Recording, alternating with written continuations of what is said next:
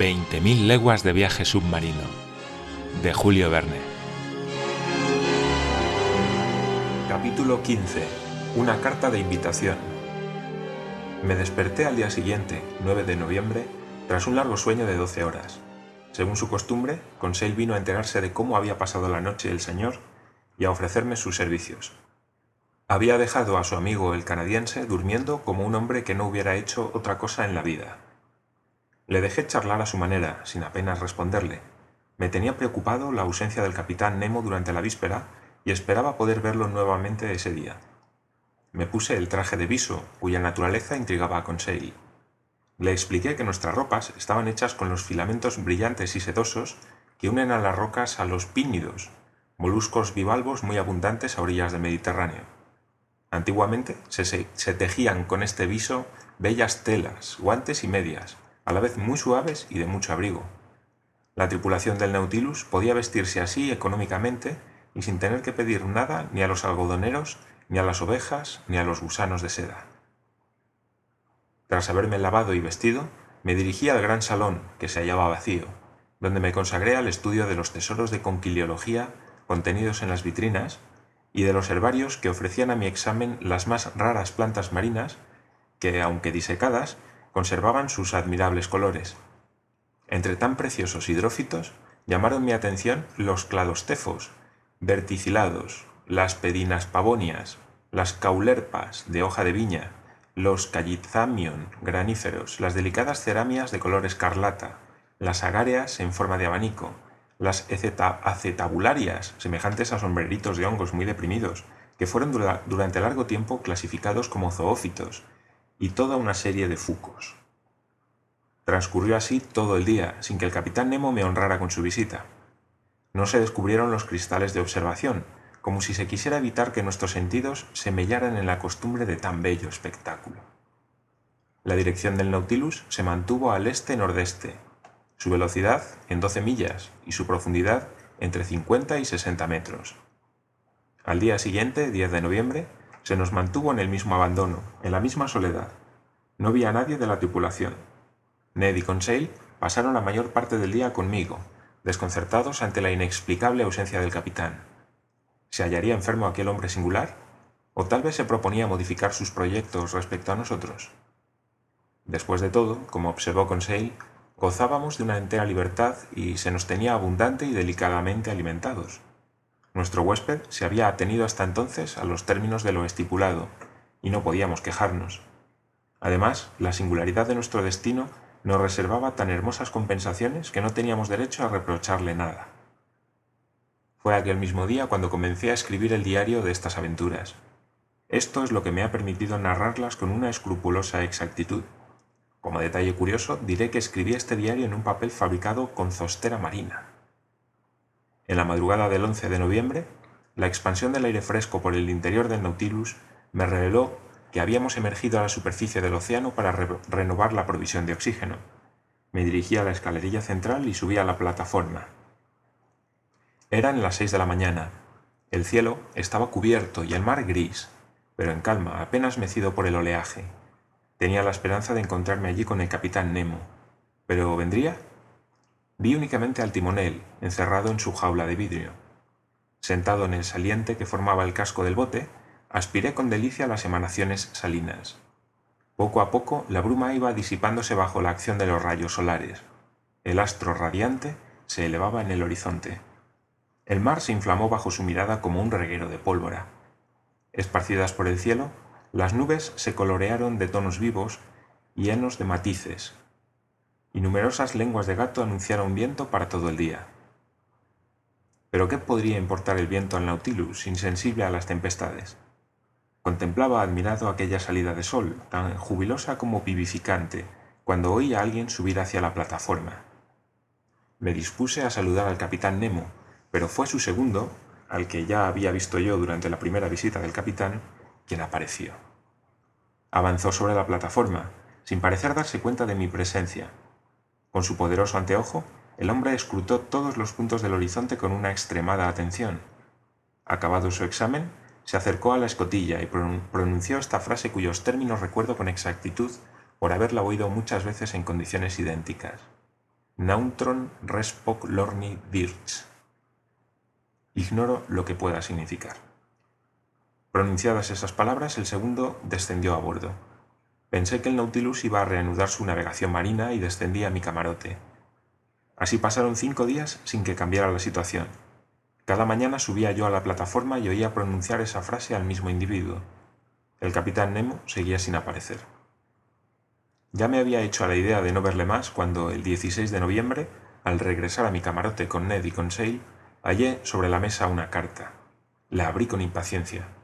Escrita con una letra clara, un poco gótica, la carta decía lo siguiente.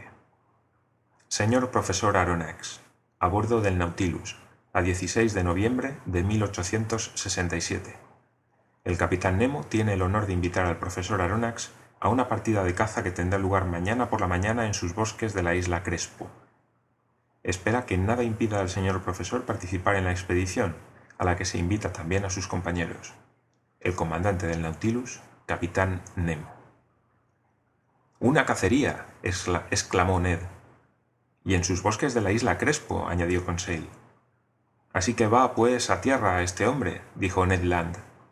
Así parece indicarlo claramente la carta, dije, releyéndola. Pues bien, hay que aceptar la invitación, dijo el canadiense. Una vez en tierra firme veremos qué podemos hacer. Por otra parte, no nos vendrá mal comer un poco de carne fresca. Sin pararme a pensar en la contradicción existente entre el horror manifiesto del capitán Nemo por los continentes y las islas y su invitación a una cacería en un bosque, dije a mis compañeros, Veamos ante todo dónde está y cómo es esa isla Crespo. Consulté el planisferio y a los 32 grados 40 minutos de latitud norte y 167 grados 50 minutos de longitud oeste, hallé un islote que fue descubierto en 1801 por el capitán Crespo y al que los antiguos mapas españoles denominaban como Roca de la Plata. Nos hallábamos, pues, a unas 1800 millas de nuestro punto de partida. La dirección del Nautilus, ligeramente modificada, le llevaba hacia el sudeste. Mostré a mis compañeros aquella pequeña roca perdida en medio del Pacífico septentrional. Si el capitán Nemo va de vez en cuando a esa tierra, les dije, escoge para ello islas absolutamente desiertas. Ned Land movió la cabeza por toda respuesta, antes de salir con Conseil. Aquella noche, tras dar cuenta de la cena, que me fue servida por el steward mudo e impasible, me dormí no sin alguna preocupación. Al despertarme al día siguiente, 17 de noviembre, sentí que el Nautilus se hallaba absolutamente inmóvil. Me vestí rápidamente y fui al gran salón. Allí estaba el capitán Nemo esperándome. Se levantó, me saludó y me preguntó si estaba dispuesto a acompañarle. Como no hizo la menor alusión a su ausencia durante aquellos ocho días, yo me abstuve de todo comentario al respecto, limitándome a decirle simplemente que tanto yo como mis compañeros estábamos dispuestos a seguirle. Tan solo, añadí, desearía hacerle una pregunta. Pregunte, señor Aronnax, que si puedo darle respuesta lo haré con mucho gusto. Pues bien, capitán, ¿cómo es posible que usted, que ha roto toda relación con la Tierra, posea bosques en la isla Crespo? Señor profesor, los bosques de mis posesiones no piden al sol ni su luz ni su calor ni leones, ni tigres, ni panteras, ni ningún cuadrúpedo los frecuentan.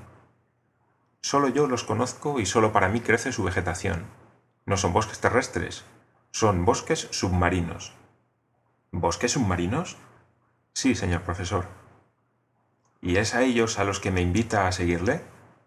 Precisamente. ¿A pie? En efecto. ¿Para cazar? Para cazar. ¿Escopeta en mano? Escopeta en mano. No pude entonces dejar de mirar al comandante del Nautilus de un modo poco halagüeño para su persona. Decididamente, pensé, está mal de la cabeza. Ha debido sufrir durante estos ocho días un acceso que aún le dura. Qué lástima. Preferiría vérmelas con un extravagante que con un loco. Debían leerse claramente en mi rostro tales pensamientos, pero el capitán Nemo se limitó a invitarme a seguirle, lo que hice como un hombre resignado a todo. Llegamos al comedor, donde hayamos servido ya el desayuno. Señor Aronnax, me dijo el capitán, le ruego que comparta conmigo sin ceremonia este almuerzo. Hablaremos mientras comemos. Le he prometido un paseo por el bosque, pero no puedo comprometerme a encontrar un restaurante por el camino. Así que como usted, teniendo en cuenta que la próxima colación vendrá con algún retraso. Hice honor a la comida que tenía ante mí, compuesta de diversos pescados y de rodajas de oloturias excelentes zoófitos, con una guarnición de algas muy aperitivas, tales como la Porphyria laciniata y la Laurentia primacetida. Teníamos por bebida un agua muy límpida, a la que, tomando ejemplo del capitán, añadí unas gotas de un licor fermentado, extraído a usanza kamchatkiana del alga conocida con el nombre de Rodimenia palmeada. El capitán Nemo comió durante algún tiempo en silencio. Luego dijo, Señor profesor, al proponerle ir de caza a mis bosques de Crespo, ¿ha pensado usted hallarme en contradicción conmigo mismo? Al informarle de que se trata de bosques submarinos, me ha creído usted loco. Señor profesor, nunca hay que juzgar a los hombres a la ligera. Eh, pero capitán, eh, le ruego, escúcheme, y verá entonces si puede acusarme de locura o de contradicción. Le escucho. Señor profesor, Sabe usted también como yo que el hombre puede vivir bajo el agua a condición de llevar consigo su provisión de aire respirable. En los trabajos submarinos el obrero, revestido de un traje impermeable y con la cabeza encerrada en una cápsula de metal, recibe el aire del exterior por medio de bombas impelentes y de reguladores de salida. Es el sistema de las escafandras, le dije. En efecto, pero en esas condiciones el hombre no es libre. Está unido a la bomba que le envía el aire por un tubo de goma verdadera cadena que le amarra a tierra. Si nosotros debiéramos estar así ligados al Nautilus, no podríamos ir muy lejos. ¿Y cuál es el medio de estar libre? El que nos ofrece el aparato Rucairol de Nairus, inventado por dos compatriotas suyos y que yo he perfeccionado para mi uso particular. Este sistema le permitirá arriesgarse en estas nuevas condiciones fisiológicas sin que sus órganos sufran. Se compone de un depósito de chapa gruesa, en el que almaceno el aire bajo una presión de 50 atmósferas. Ese depósito se fija a la espalda por medio de unos tirantes, igual que un macuto de soldado. Por su parte superior forma una caja de la que el aire, mantenido por un mecanismo de fuelle, no puede escaparse más que a su tensión normal. En el aparato Rucairol, tal como es empleado, dos tubos de caucho salen de la caja para acabar en una especie de pabellón que aprisiona la nariz y la boca del operador. Uno sirve para la introducción del aire inspirado y el otro para la salida del aire expirado. Es la lengua la que cierra uno u otro según las necesidades de la respiración. Pero yo, que tengo que afrontar presiones considerables en el fondo de los mares, he tenido que modificar ese sistema, con la utilización de una esfera de cobre como escafandra. Es en esta esfera en la que desembocan los tubos de inspiración y expiración. Muy bien, capitán Nemo, pero el aire que usted lleva debe usarse muy rápidamente y cuando éste no contiene más que un 15% de oxígeno, se hace irrespirable. Así es. Pero ya le he dicho que las bombas del Nautilus me permiten almacenarlo bajo una presión considerable, y en esas condiciones el depósito del aparato puede proveer aire, respirable durante nueve o diez horas. Ninguna objeción ya por mi parte, respondí. Únicamente quisiera saber, capitán, cómo puede usted iluminar su camino por el fondo del océano. Con el aparato Rumkorf, señor Aronnax. Si el otro se lleva a la espalda, este se fija a la cintura. Se compone de una pila Bunsen que yo pongo en actividad no con bicromato de potasa, sino con sodio. Una bobina de inducción recoge la electricidad producida y la dirige hacia una linterna de una disposición particular. En esta linterna hay una serpentina de vidrio que contiene solamente un residuo de gas carbónico. Cuando el aparato funciona, el gas se hace luminoso, dando una luz blanquecina y continua. Así equipado, respiro y veo. Capitán Nemo, da usted tan abrumadoras respuestas a todas mis objeciones que no me atrevo a dudar. Sin embargo, aunque obligado a admitir los aparatos Rucairol y Rumkorf, me quedan algunas reservas acerca del fusil con el que va a armarme. Por supuesto, no se trata de un fusil de pólvora, respondió el capitán. ¿De aire? Claro es. ¿Cómo quiere que fabrique pólvora a bordo sin tener aquí ni salitre, ni azufre, ni carbón? Por otra parte, dije, para tirar bajo el agua en un medio que es 855 veces más denso que el aire, habría que vencer una resistencia considerable. Eso no sería un obstáculo mayor. Hay ciertos cañones, perfeccionados después de Fulton por los ingleses Philip Coles y Barley, por el francés Furcy y por el italiano Landi, que están provistos de un sistema particular de cierre y que pueden tirar en esas condiciones. Pero se lo repito, como carezco de pólvora, la he reemplazado por aire comprimido que me procuran en abundancia las bombas del Nautilus. Pero ese aire debe gastarse rápidamente. Mi depósito Rucairol puede proveerme de aire si es necesario. Basta para ello con un grifo ad hoc.